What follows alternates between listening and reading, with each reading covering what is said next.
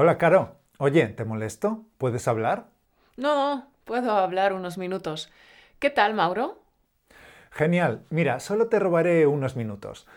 Tengo una pregunta rápida. Es que he terminado de leer un libro en inglés y ahora me toca leer en español. Me comentaste que estabas terminando una novela que te gusta mucho, ¿cierto?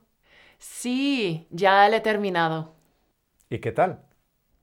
Muy bien, me ha encantado. Es de Delibes. Ah, uno de tus autores favoritos. Así es. Me tiene totalmente fascinada este autor. Este libro concretamente se llama El príncipe destronado y a primera vista es una novela sencilla y accesible, pero son solo apariencias porque la novela está cargada de cosas que se intuyen, cosas que se pueden leer entre líneas, porque su protagonista principal es un niño de tres años. Pero ojo, no es una novela para niños, ni mucho menos. El príncipe destronado. Me suena. ¿La has leído? No, pero me suena el título. Seguro que si lo pienso un rato me acordaré de por qué me suena. Pero dime por qué te ha parecido tan extraordinaria y si vale la pena que la lea yo también. Vale, pues mira, la principal dificultad consistía en crear una voz narrativa de tres años que fuera inocente e ingenua, pero que reflejara la realidad complicada de la dictadura de Franco. Y Delibes lo consiguió. Por supuesto que lo consiguió, porque es un grandísimo escritor. Anda que no sabe escribir Delibes ni nada. ¿Sabías que muchos lo consideran un Goya contemporáneo? No. Sí, porque sabe retratar como nadie la España franquista y provinciana, igual que Goya sabía retratar mejor que nadie la España de aquel entonces. Oye, ya sé por qué me suena el título. Es que se hizo una película basada en esta novela. Aunque, si no recuerdo mal, le pusieron otro título. La guerra... mm, La guerra algo. La guerra de papá, creo. Ajá. Bueno, no sabía que hicieron una película, pero lo que sí sé es que la novela tardó casi 10 años en publicarse. ¿Ah, sí? ¿Por qué? Pues por la censura. La novela tuvo que esperar hasta los años 70, cuando el franquismo ya entraba en la recta final. España quería vincularse a Europa. Europa estaba floreciendo, económica y socialmente hablando, y España no quería quedarse atrás por más tiempo. Ya, pero se me escapa lo de censura. Si acabas de decir que la voz narrativa es de un niño de tres años, ¿verdad? Entonces, ¿qué pudo haber contado un niño de tres años para que la censura le diera luz roja a la publicación? Efectivamente, la historia está narrada en primera persona por un niño de tres años. No obstante, tras la mirada ingenua e inocente de Kiko, asoman otros asuntos candentes de la España franquista. Por ejemplo, La desigualdad de género, la tiranía de un marido y lo que entonces se llamaba comúnmente nervios de su mujer. Obviamente el machismo de la época se ve claramente. Por ejemplo, en lo que le dice el padre al pequeño Kiko, ¿no? Le dice, Kiko, la mujer en la cocina y textos por el estilo. Otras cosas que se leen entre líneas son las típicas dificultades de la posguerra, la represión, el hambre, la pobreza. jo, y todo esto lo cuenta un narrador de tres años. Es increíble todo lo que pillan los niños pequeños. Campeón, el verbo pillar es un verbo coloquial que tiene muchos significados, porque puede significar robar o atrapar a alguien o sorprender a alguien. Pero en esta frase que acabo de decir significa entender, caer en la cuenta, advertir o percatarse de algo. Sí, aunque muchas veces no se enteran de lo que pasa en el mundo de los adultos. Eso es precisamente lo que le ocurría a Kiko. Está asustado por lo que le rodea. Hora tras hora vive hechos aparentemente minúsculos y banales, pero que para él son unos auténticos seísmos sentimentales. Por ejemplo, que si se muere el gato de la vecina, que si moja la cama por la noche, que si sus hermanos le quitan sus juguetes más preciados o los dulces que consigue. Es cierto que lo que nos cuenta son cosas de niños, pero contadas con una maestría admirable. Leyendo el libro, de verdad sientes que el narrador tiene solo tres añitos. Es flipante. Ya, solo un maestro tan grande como Delibes es capaz de crear una voz narrativa de un niño pequeño sin que deje de ser poderosa. ¿Y el título? ¿Por qué el libro se llama El príncipe destronado? Ah, porque el seísmo emocional más grande por el que pasa Kiko es el nacimiento de su hermana pequeña. Y el chico se siente desplazado porque la atención de los adultos se concentra en la pequeña. Ya, eso me imaginaba. Es normal con los niños de esa edad. El niño queda relegado a un segundo plano. Cuando ya no es tan pequeño, la madre le presta menos atención.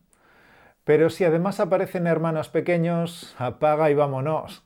Empiezan los problemas de celos y el niño, destronado, empieza a dar guerra. Dar guerra es una expresión coloquial que se usa muchas veces refiriéndose a los niños. Dar guerra significa causar molestia, dar problemas y no dejar tranquilo a alguien. Cierto, a esa edad los niños dan mucha guerra, aunque Kiko todavía no muestra celos creo que está en la fase previa, en la que simplemente no entiende qué pasa. No entiende por qué mamá ya no le presta atención y se centra en otra criatura que no para de llorar. Y otros adultos de la casa también lo apartan. Y Kiko está desorientado. Ya me imagino, un niño de tres años que no para de dar guerra y los adultos intentando quitarse al mocoso de encima. Es cruel, pero es tal cual lo cuentas. ¿Y cómo crees que intentan conseguirlo? ¿Qué métodos usan? Supongo que pegando gritos e infundiéndole miedo. Correcto. ¿A qué le han amenazado con que vendría el hombre del saco? sí, y también con el infierno y los demonios. Claro, lo típico de la España franquista católica. El hombre del saco es un personaje del folclore infantil hispánico. Se le suele representar como un hombre que vaga por las calles cuando ya ha anochecido en busca de niños extraviados para llevárselos metidos en un gran saco a un lugar desconocido. Desde hace muchos años ha sido muy típico en España asustar a los más pequeños de la casa diciéndoles ¡Que viene el hombre del saco! Pórtate bien, niño, o vendrá el hombre del saco. Es muy similar al coco, otra figura ficticia de origen ibérico, con cuya presencia se amenaza a los niños que no quieren dormir. Duérmete, niño, duérmete ya, que viene el coco y te comerá. Hmm. Estas son las grandes amenazas explícitas de la vida de Kiko, pero también hay otras que se sugieren de forma velada, tabúes. Este niño tan pequeño no alcanza a comprender todo lo que se menciona y lo que ocurre a su alrededor. Hay alusiones a temas como el adulterio o el sexo, la guerra de papá, el bando de los buenos y los malos, pues eso no debió de gustar nada a la censura. Nada de nada.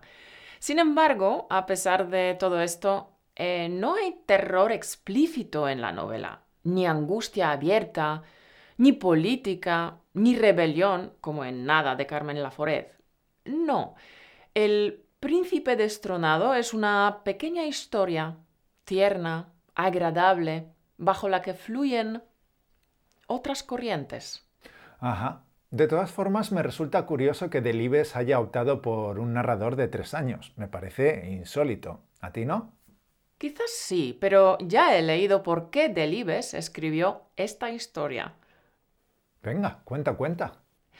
Delibes, en una de sus últimas entrevistas, contó que escribió esta novela como un desafío. Dijo que en una tertulia de café en Valladolid discutía con sus amigos sobre la edad a partir de la cual un ser humano podía convertirse en protagonista.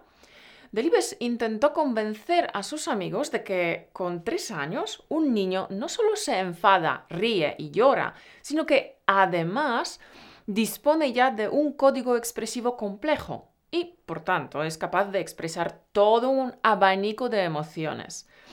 Em, disfrute, regocijo, contento y también negativas, disconformidad, protesta, queja. Sus amigos no le creyeron, dijeron que nanay. Así que hicieron una apuesta y como resultado hoy podemos disfrutar de esta magnífica novela. Anda ya, una apuesta. Eso no me lo esperaba. Bueno, pues me alegro de que hicieran esta apuesta. Y supongo que me recomiendas que lea El príncipe destronado. Supones bien. Me gustó muchísimo. Es, es un novelón. Además, a pesar de que han pasado 40 años desde su publicación, El príncipe destronado mantiene mm, una vigencia literaria intacta en un mundo actual. Porque, fíjate, quizás no vivamos en un régimen totalitario, pero también cedemos ante imposiciones absurdas de los gobiernos. Eso por un lado. Y por el otro, los niños también sufren el mismo desplazamiento que Kiko, aunque por otras razones, ¿no?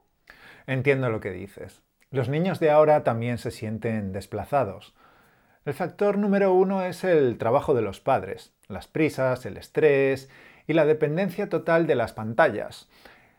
Y hablo tanto de la televisión como de los móviles, los ordenadores y, por supuesto, las redes sociales. Claro, las condiciones externas son otras, pero las internas, las subjetivas, son parecidas, ¿no?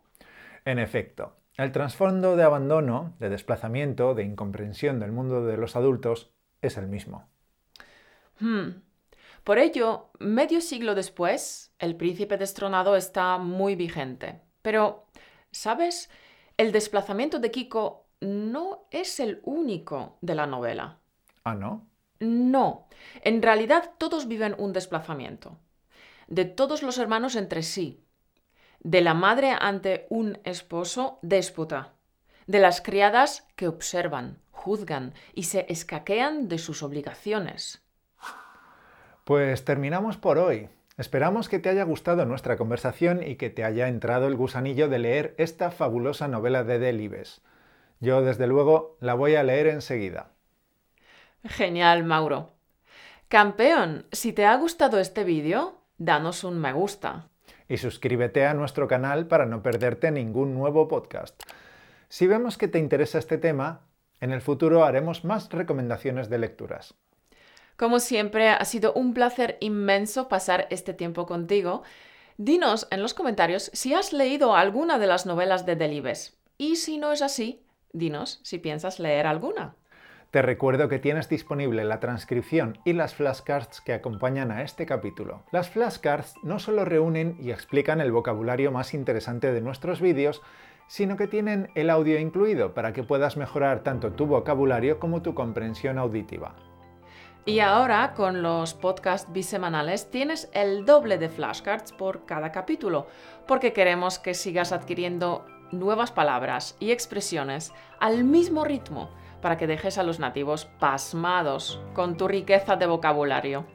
Todos estos recursos los puedes encontrar en nuestra pestaña de recursos, en el link españolautomático.com barra recursos. Y nos despedimos con una frase de Walt Disney. Hay más tesoros en los libros que en todo el botín de piratas en la isla del tesoro. Sin lugar a dudas. Pues nada más, nos volveremos a ver dentro de dos semanas. Que pases dos semanas fenomenales. Un beso.